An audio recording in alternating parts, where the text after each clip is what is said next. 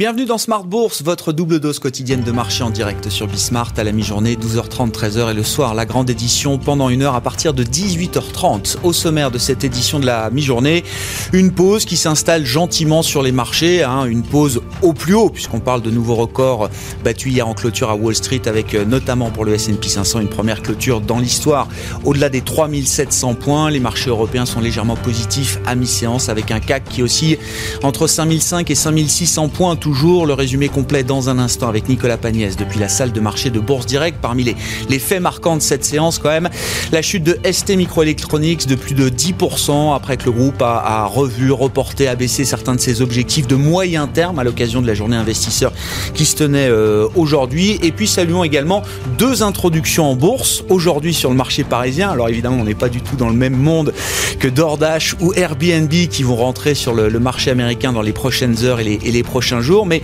saluons l'entrée en bourse de Windfarm, spécialiste des solutions pour le monde de l'agriculture, et du SPAC, du véhicule d'investissement de Xavier Niel, Mathieu Pigas et moi Alexandre Zouari, ce SPAC doté de 300 millions d'euros qui s'appelle donc 2MX organique et qui vise des acquisitions dans le monde de la distribution de biens de consommation durable. Les deux introductions en bourse aujourd'hui se sont plutôt bien passées puisqu'à mi-séance les cours évoluent au-delà des prix d'introduction qui ont été fixé.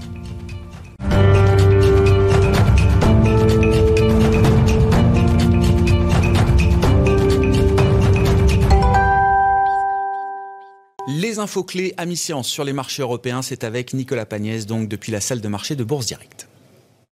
La bourse de Paris continue sur sa lancée à la mi-journée avec un CAC 40 qui évolue dans le vert depuis ce matin. Les investisseurs saluent la déclaration hier de la FDA qui a annoncé que les premières analyses dont elle a pu prendre connaissance faisaient état d'un profil de sécurité favorable en ce qui concerne le vaccin développé par Pfizer. Une annonce qui laisse espérer aux investisseurs une autorisation d'utilisation d'urgence très prochainement. Si la réunion de demain est scrutée de près, la décision de la FDA ne devrait pas être connue dès l'issue de celle-ci. Pour autant, demain se réunissent des experts indépendants qui vont émettre un avis consultatif sur la base duquel la FDA pourra rendre sa décision. Le secrétaire américain à la santé et aux services sociaux a cependant déclaré de son côté que le gouvernement était prêt à vacciner dans un délai de 24 heures suivant l'autorisation si celle-ci était délivrée. Et aux États-Unis toujours, on ne parle plus toujours, on ne parle plus d'un plan de relance, mais de deux projets de plan de relance à présent. Steve Nuckin a proposé à Nancy Pelosi un nouveau projet de plan de soutien budgétaire d'un montant de 916 milliards de Une proposition saluée par les leaders démocrates et républicains qui estiment cependant que cette nouvelle proposition ne doit, ne doit pas venir interférer sur les discussions en cours à propos du projet bipartisan d'un montant de 908 milliards de dollars. Cette nouvelle proposition du gouvernement Trump comprend essentiellement des fonds pour les États et les collectivités locales, ainsi que des protections pour les entreprises. Sur le front du Brexit, à présent, les investisseurs espèrent voir les choses bouger aujourd'hui, alors que Ursula von der Leyen et Boris Johnson dînent ensemble ce soir pour aborder les différents sujets en la matière. Le Royaume-Uni qui a fait un pas en avant hier en acceptant de revenir sur certaines clauses de la loi sur le marché intérieur proposées au Parlement il y a quelques semaines, qui étaient contraires aux engagements pris vis-à-vis de Bruxelles lors de l'accord signé en janvier dernier.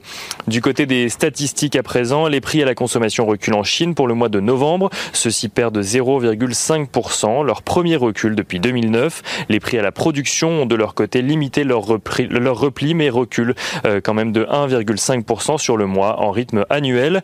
En Allemagne, les exportations progressent au mois d'octobre, mais moins que prévu. Elles progressent de 0,8% sur un mois, tandis que les importations augmentent de 0,3% sur le même mois.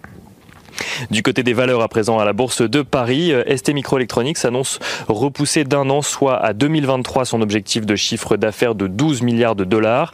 Sur 2023, toujours, le groupe estime qu'il réalisera une marge d'exploitation annuelle comprise entre 15 et 17% Le titre perd un peu plus de 10% à la mi-journée. Airbus est à suivre également alors que le Royaume-Uni a annoncé vouloir suspendre les surtaxes douanières sur les produits américains imposées dans le cadre du litige à propos des subventions accordées à Boeing ou à Airbus. Le Royaume-Uni qui dit vouloir tenter de désamorcer un conflit dommageable. Et la potentielle fermeture de Téléfoot évoquée par le journal L'équipe invite également les investisseurs à suivre l'action Vivendi à la mi-journée, dont la filiale Canal Plus suit de près les droits euh, télévisuels du football français. Au sein du CAC 40, les bancaires et l'automobile progressent après deux jours dans le rouge, tandis que Téléperformance, Kering ou encore Worldline suivent ST Microélectronique dans les plus fortes baisses à la mi-journée. Euh, on regarde rapidement du côté des matières premières le pétrole qui euh, s'échange à la mi-journée au-dessus des 49 dollars, tandis que l'once d'or s'échange de son côté au-dessus des 1850 dollars. L'euro dollar est euh, de son côté toujours au-dessus des 1,21 dollars pour 1 euro. Nicolas Pagnès qui est en fil rouge avec nous tout au long de la journée sur Bismart depuis la salle de marché de Bourse Directe.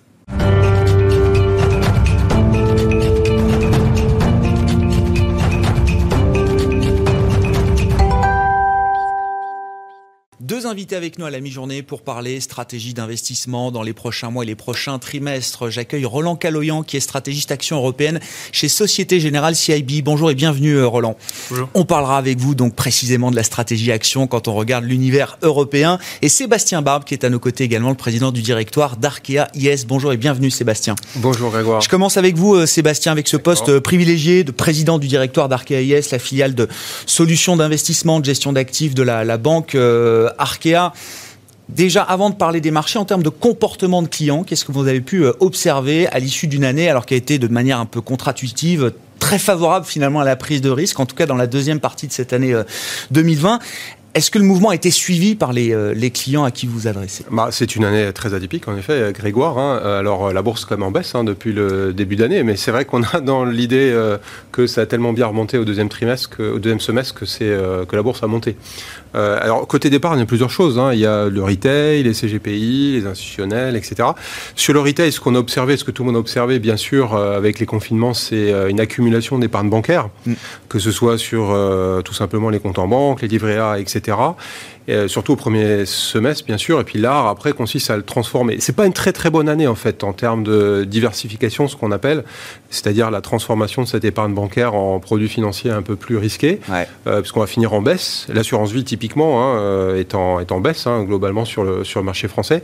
Et d'ailleurs, c'est un vrai sujet, hein, parce que euh, je trouve que finalement, année après année, à force que d'entendre les assureurs qui disent les contrats, ça rapporte de moins en moins, le livret A, ça rapporte de moins en moins, finalement, je crois que cette année, on a mis dans la tête des gens, euh, justement, comme ils ont l'impression que la bourse a monté, que ça y est, tout ça, ça rapporte plus rien. Ce qui est quand même un sujet, parce que pour transformer cette épargne-là, il ne s'agit pas non plus de faire n'importe quoi. Mm. donc oui, bien sûr, il y a eu un effort qui est fait. Le deuxième semestre est quand même beaucoup plus favorable que le, que le premier, même si je pense qu'on finira quand même euh, en baisse. Euh, le tiercé gagnant, hein, c'est quand même, il faut que le client, quand il s'adresse à ça, euh, il ait à la fois le sentiment d'avoir un peu de rendement, mais aussi le sentiment d'avoir un peu de sécurité. Et oui, c'est ça. Hein, donc des produits qui sont pas trop risqués, et aussi un devoir d'explication. C'est pour ça que le côté donner du sens à votre épargne avec euh, des produits thématiques euh, qui comprennent plus facilement, euh, ça c'est quelque chose qui, qui prend. néanmoins, le tiercé gagnant, c'est un, en tout cas dans nos réseaux, c'est les produits structurés qui franchement ont très bien marché, ont bien tenu les chocs de marché. Deux, tous les produits immobiliers, bien sûr, on en a à nous, mais on en a aussi beaucoup avec nos, nos confrères. Et le troisième, c'est la gestion sous mandat. Hein, J'en avais déjà parlé, c'est l'art de commencer à, à prendre du risque avec des experts derrière. Ça, ça marche assez bien en retail. Après les CGPI, ce qui est très intéressant c'est que c'est la première fois que je vis ça, c'est qu'il euh, y a un crack de marché, il y a eu zéro panique. Et zéro panique parce que c'est pas une crise financière. Une crise, voilà, tout le monde pandémie, voilà, c'est la faute, t'as pas de chance. Et donc il y a eu finalement euh, des comportements, euh, pas les comportements moutonniers habituels qui est je rachète parce que ça, ça j'ai peur. Là au contraire, il y a eu plutôt de l'investissement. Donc finalement euh, sur le marché des CGPI, qui va peut-être pas être très très bon non plus cette année, mais en tout cas dans la dynamique, elle est très bonne. Hein. et puis là, je dirais que le tiers c'est gagnant, c'est encore les produits IMO cette fois, les produits structurés aussi qui ont pris de l'ampleur, et tout simplement les actions. Hein, ils sont revenus sur les actions, actions européenne essentiellement, euh, plus qu'action américaine, parce qu'action américaine c'est quand même un peu plus loin de, nos bases.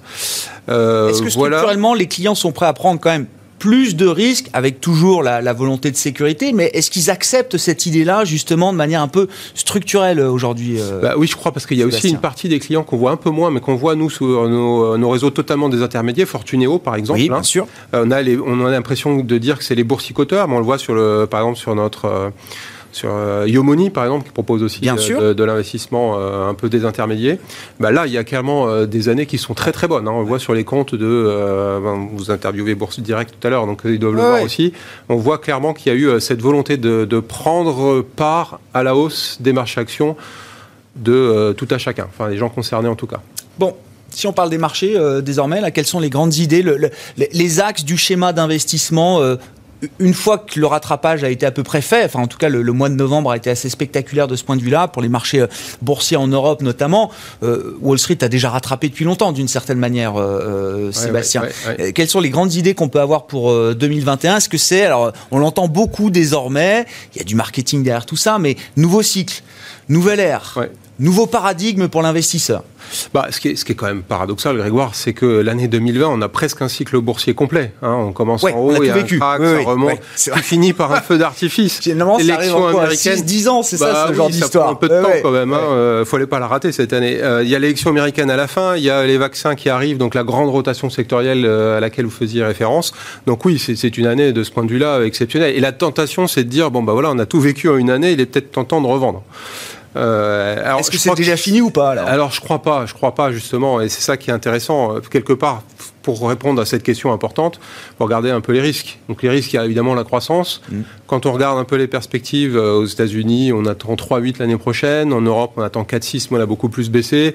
Il y a la Chine peut-être où euh, les attentes sont à 8, sont peut-être un peu élevées, mais franchement, il n'y a pas tellement d'inquiétude à avoir par rapport à ces chiffres de croissance. Tout sera Évidemment, fait il y a le sujet du Brexit, on ne sait jamais si le dîner se passe mal ce soir, euh, il y a toujours des, sujets, euh, mais je ne crois pas qu'il y a trop de sujets sur, sur la croissance. Pour moi, il y a un vrai sujet qui est la bulle techno. On l'appelle bulle ou on l'appelle pas bulle techno, mais c'est intéressant d'ailleurs, on parlait d'STI Micro qui publie quand même une révision sur son chiffre d'affaires 2023, moins 10. Donc on sent bien quand même que les valorisations... Un titre qui a bien monté cette année, effectivement. on, rectifie un peu la valorisation de certains vite quand même. Certains acteurs. Euh, on rectifie vite par contagion. Donc moi, je pense qu'il y a un vrai sujet là-dessus. C'est Mais Bulle Techno, vous mettez un point d'interrogation ou c'est une, une conviction euh... une conviction personnelle. Mais j'ai quand même le sentiment qu'il euh, faut mettre un point d'interrogation parce que, euh, évidemment, il y a plein d'histoires derrière ces, derrière ces valeurs techno et qui sont les valeurs du, du moment, clairement. Mais moi, j'ai envie de dire quand même sur le marché, il y avait les valeurs qui, qui étaient Covid moins, hein, les Air France, les foncières, on avait parlé la dernière fois qu'on s'était vu, les valeurs Covid neutres, une valeur comme Danone a baissé un peu cette année, mais enfin, ni touchée positivement ni négativement par le, par le coronavirus. je comprends. Et toutes ces valeurs qui ont accéléré avec le confinement euh, et qui, sans doute, il y a beaucoup d'argent qui est passé du côté gauche au côté droit. Et il y a cette grande rotation sectorielle qui est peut-être, on va faire repasser à droite, à gauche. L'emblème des valeurs dopées au Covid, c'est Zoom, hein, c'est ça Ouais, c'est Zoom, non, 130 milliards de capi pour euh, quelque chose où j'ai pas compris moi. Il y a Air France d'un côté et Zoom de l'autre. Voilà, hein, bon. Euh, mais alors, ça, c'est sûr que si on a une, euh, la bulle techno qui, qui, craque à un moment donné, on va avoir des marchés un petit peu plus difficiles. Mais moi, le vrai risque que je vois, en fait, je suis beaucoup plus positif parce que le vrai risque que je vois, c'est que finalement, ça fait des, quand même des années qu'on se connaît, Grégoire, et des années où je dis que la bourse a quand même une, hors techno, justement, une capacité de progression qui est assez faible. Et ça fait finalement, quand on regarde l'Eurostox, on est au même niveau euh, qu'en 99. Mhm. Donc ça fait 20 ans, en fait, que ce discours tient, avec des hauts et des bas. Et là, la question que je pose, c'est que maintenant qu'on est dans l'environnement euh, moderne, monetary theory, casa de papel, moi, ce que j'appelle, qu'on est dans l'environnement. Donc des taux ultra bas pour très longtemps. Voilà, euh, there is no alternative, on dit en anglais. Et qu'on est finalement toute cette bulle techno, elle va laisser des traces quand même malgré tout. C'est-à-dire que dans les entreprises, avec le confinement, on s'aperçoit que euh, va peut-être y avoir des gains de productivité, il va peut-être y avoir euh, finalement ce qui crée vraiment la valeur boursière sur les valeurs normales, hein, euh, de pas de grande histoire. Et moi je dis peut-être qu'on est qu'au début de l'histoire, sur la bourse européenne en particulier. La bourse américaine est très impactée par, la technologie. Donc vous achetez quand même l'idée d'un nouveau Donc je reste investi. D'un nouveau leadership boursier peut-être. Non mais nouveau leadership. Oui, ça j'achète assez, assez bien, Grégoire. Ah ouais.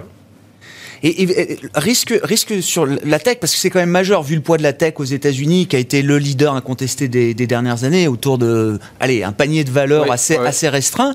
dans un monde où justement les taux vont rester très bas, les taux réels vont rester euh, négatifs, si c'est un point d'ancrage pour l'investisseur pour les prochains mois, trimestres, voire années, comment on peut imaginer une, défaillance boursière de ces euh, secteurs-là euh, bah, Franchement, j'entends, je vais parler comme un vieux et j'ai pas l'impression d'être si vieux que ça, mais quand j'ai des discussions discussions avec des gérants plus jeunes, euh, j'entends tous ces arguments euh, qui disent non, il ne peut rien arriver sur ces valeurs-là, c'est la croissance, et on c'est les, les cash flows actualisés, etc. Les valeurs vertes, etc. Euh, etc.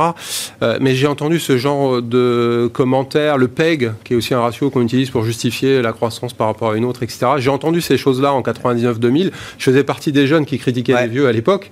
Peut-être que je suis dans une position différente aujourd'hui. moi, je retrouve un peu de ça en matière toujours un fond sur le plan de la finance comportementale presque. vous dites exactement. il y a des petits signaux qui s'allument. Et ça alors c'est contradictoire avec ce que j'ai dit. On ne peut pas imaginer la bourse européenne qui monte s'il euh, y a un accident sur la tech, bien évidemment. Mais c'est des questions d'horizon. Hein, et peut-être que euh, la tech peut rester stable pendant euh, 10 ans, mais c'est vrai que j'ai l'impression que la source de valeur est peut-être plus en risk-reward, comme on dit, plus intéressante à chercher sur d'autres euh, segments de marché désormais. Ouais, ouais c'est ça. Donc un, leadership qui change et, des valeurs plus normales finalement, qui délivreront peut-être plus de performance que les, les stars séculaires du cycle, du cycle passé. En tout cas, si vous voulez construire un portefeuille à titre personnel, je trouve que c'est plus simple de trouver ces, ces choix-là. Euh, en premier investissement. Je comprends. Merci beaucoup Sébastien. Sébastien Barbe qui était avec nous, qui reste avec nous pour euh, la fin de cette émission, le président du directoire d'Arkea Investment Solutions.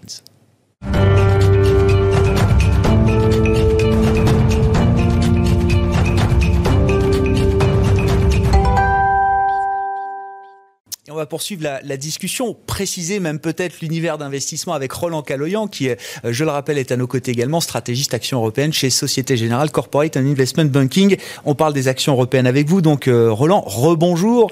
Bonjour. Euh, comment vous analysez effectivement ce, moment depuis quelques semaines? On appelle rotation value, rattrapage. Peut-être qu'il faut préciser un peu le, le, terme de value. J'ai l'impression que chacun définit un peu la value comme ça peut l'arranger, effectivement. Mais c'est ce qu'on constatait avec Sébastien. Changement de leadership.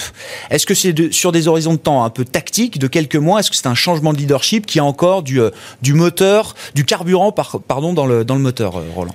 Alors, depuis euh, l'annonce du, vaccin, un mois jour pour jour, finalement, ce qu'on a vu, c'est un peu comme une marée montante. tous les bateaux sont, sont dans l'eau aujourd'hui, et donc tout ce qui avait baissé est remonté.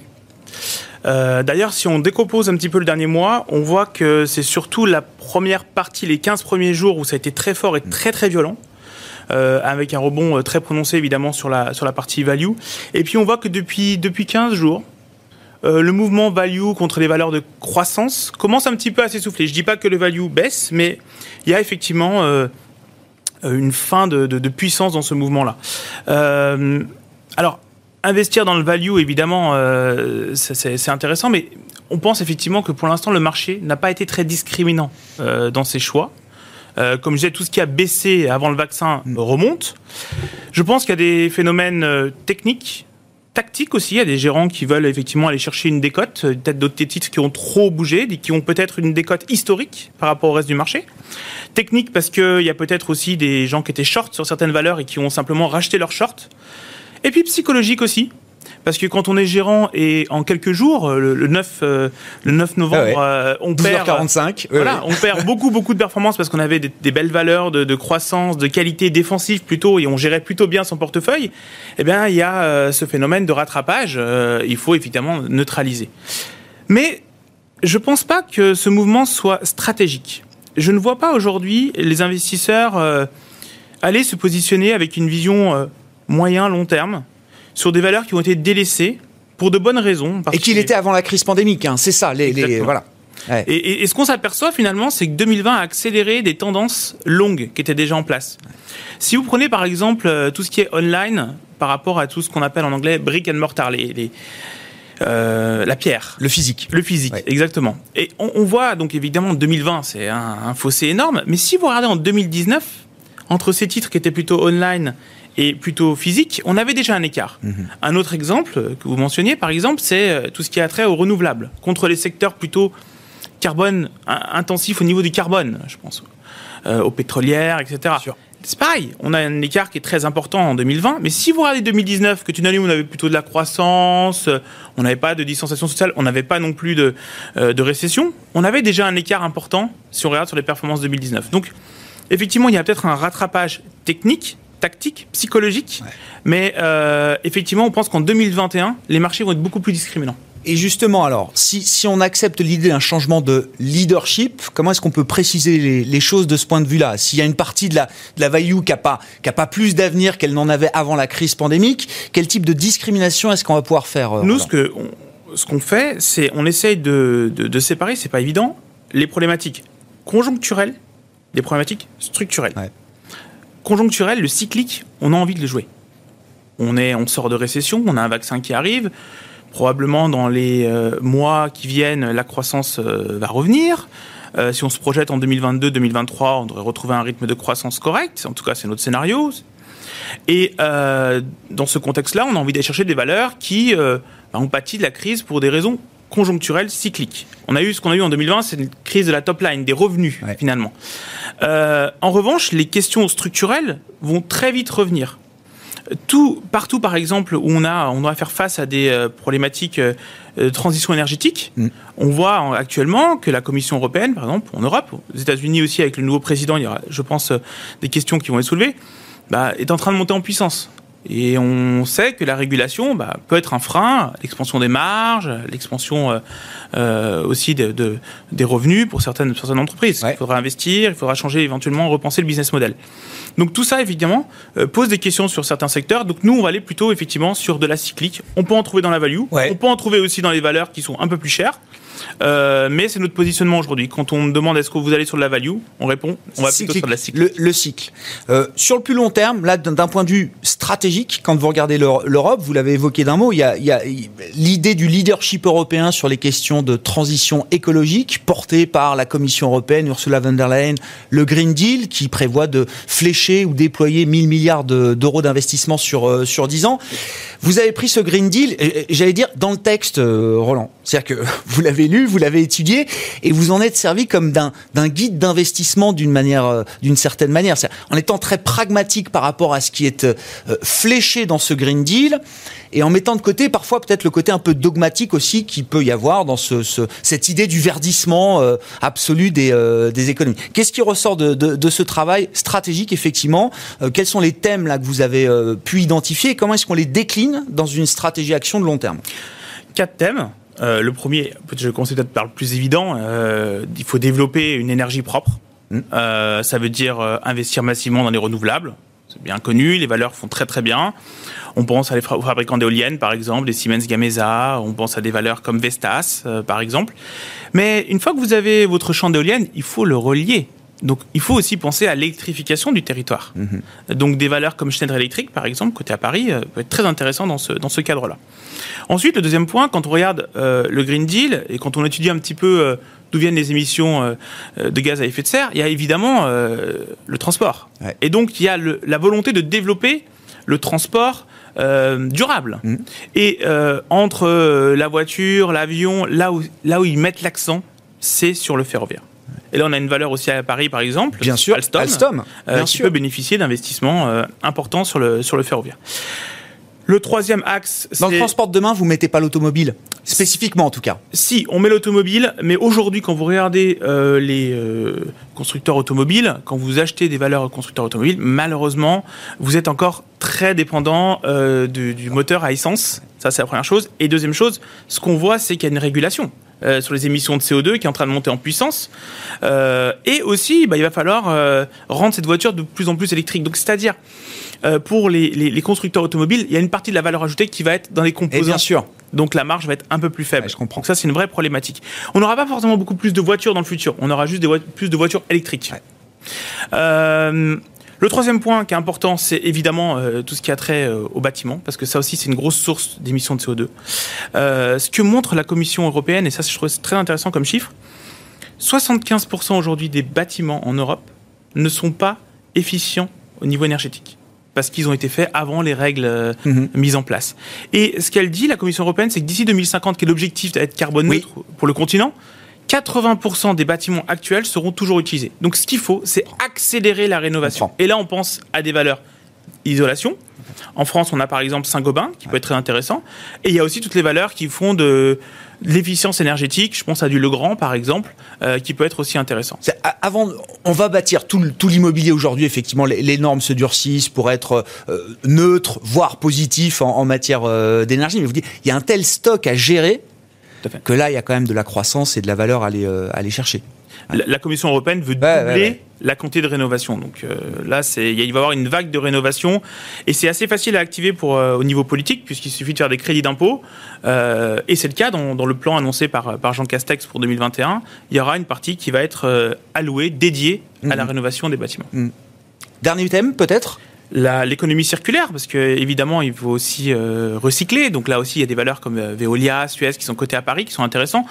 Peut-être un petit point, à partir de 2021, il y aura la taxe plastique qui va rentrer euh, euh, en vigueur. Ça veut dire que les États vont être... Euh, on va mesurer la quantité de plastique en Allemagne, en France, en Italie. Et si les États ne recyclent pas assez, elles vont devoir payer une amende au niveau de la commission. Donc ça aussi, c'est important. Ça veut dire qu'il va y avoir vraiment une volonté au niveau des gouvernements de recycler plus. Est-ce que c'est un univers d'investissement, là, tel que vous le décrivez, euh, Roland, qui est, suffisamment large euh, aujourd'hui pour euh, accueillir des investissements sans qu'on soit trop inquiet de la valorisation, justement, des, véhicules d'investissement qu'on va pouvoir choisir? C'était un point que soulevait Sébastien Barbe, qui retrouve un peu des, des mécaniques de bulles, comme à l'époque de la bulle techno, sur ce thème green. Aujourd'hui, nous, on a identifié 43 valeurs qui sont, voilà, on peut aller trouver aussi des, des valeurs plus petites, mais qui sont liquides et qui permettent effectivement d'avoir un, investissement euh, sur ce Green Deal européen, je précise. Euh, et effectivement, en termes de valorisation, on n'est pas sur la valorisation dite value, on est plutôt sur des histoires de croissance. On est aujourd'hui sur un PE de 25 fois. Donc sur le panier de 43 valeurs que vous avez construit. Voilà, et le marché européen se traite entre 17 et 18 fois. Euh, donc 25 fois, c'est au-dessus. Je pense qu'il faut plutôt aller comparer euh, entre les valeurs de croissance, c'est-à-dire euh, avec bah, le luxe, la technologie, l'agroalimentaire, la chimie, voilà, toutes ces valeurs-là qui se traitent aussi avec des valorisations plutôt élevées. Donc si on prend le MSCI Europe croissance, mm. aujourd'hui il serait à 27 fois. Donc on est légèrement en dessous sur notre panier. Et un dernier mot peut-être dans ce dans, ce, dans cette vague value que vous mentionnez tout à l'heure en novembre, euh, cette rotation sectorielle qui a fait tant de mal aux, gérants qui étaient investis sur des valeurs de croissance, euh, notre, notre panier, notre sélection de valeurs, euh, a fait mieux que résister puisqu'il euh, est monté de, de, de, de 17% sur la. Sur... Ouais, ce qui est à peu près la hausse de l'indice hein, européen. Légèrement plus de légèrement plus de 2 euh, points. exactement, 14% pour l'indice Stock 600, 17% pour pour notre pour notre sélection de valeurs. Donc voilà, ça montre aussi que quand même il y a des quand il y a des euh, euh, thématiques longues comme ça qui sont accompagnées aussi d'investissement et de régulation. Euh, là, on a on a un peu le trio gagnant. Bon, Sébastien Barbe, petit mot en conclusion. Enfin, le thème green, effectivement, on peut trouver peut-être des, survalorisations ici et là, mais... Euh, oui, moi j'achète tout à fait ce qui a été euh, dit par Roland à l'instant. Moi, ce que je voudrais peut-être à ce moment-là rajouter, c'est que finalement, l'ensemble des entreprises sont en train de se transformer. L'ensemble des entreprises, on l'entend sur les plateaux, euh, passe à, à, la moulinette de l'ESG. Et donc, quelque part, ce qui est peut-être réservé pour un certain nombre d'entreprises aujourd'hui, ce qui justifie des valos de rareté finalement, est en train euh, petit à petit de se diffuser. C'est comme ça. Dès que l'univers d'investissement s'élargit de ce point de vue-là. Voilà, c'est comme ça qu'on change une société, c'est pour de vrai. Voilà. Merci beaucoup, messieurs. Merci d'avoir été les invités de Smart Bourse à la mi-journée. Roland Caloyan, stratégiste action européenne chez Société Générale CIB, et Sébastien Barbe, le président d'Arkea IS. On se retrouve ce soir à 18h30 en direct sur Bismart.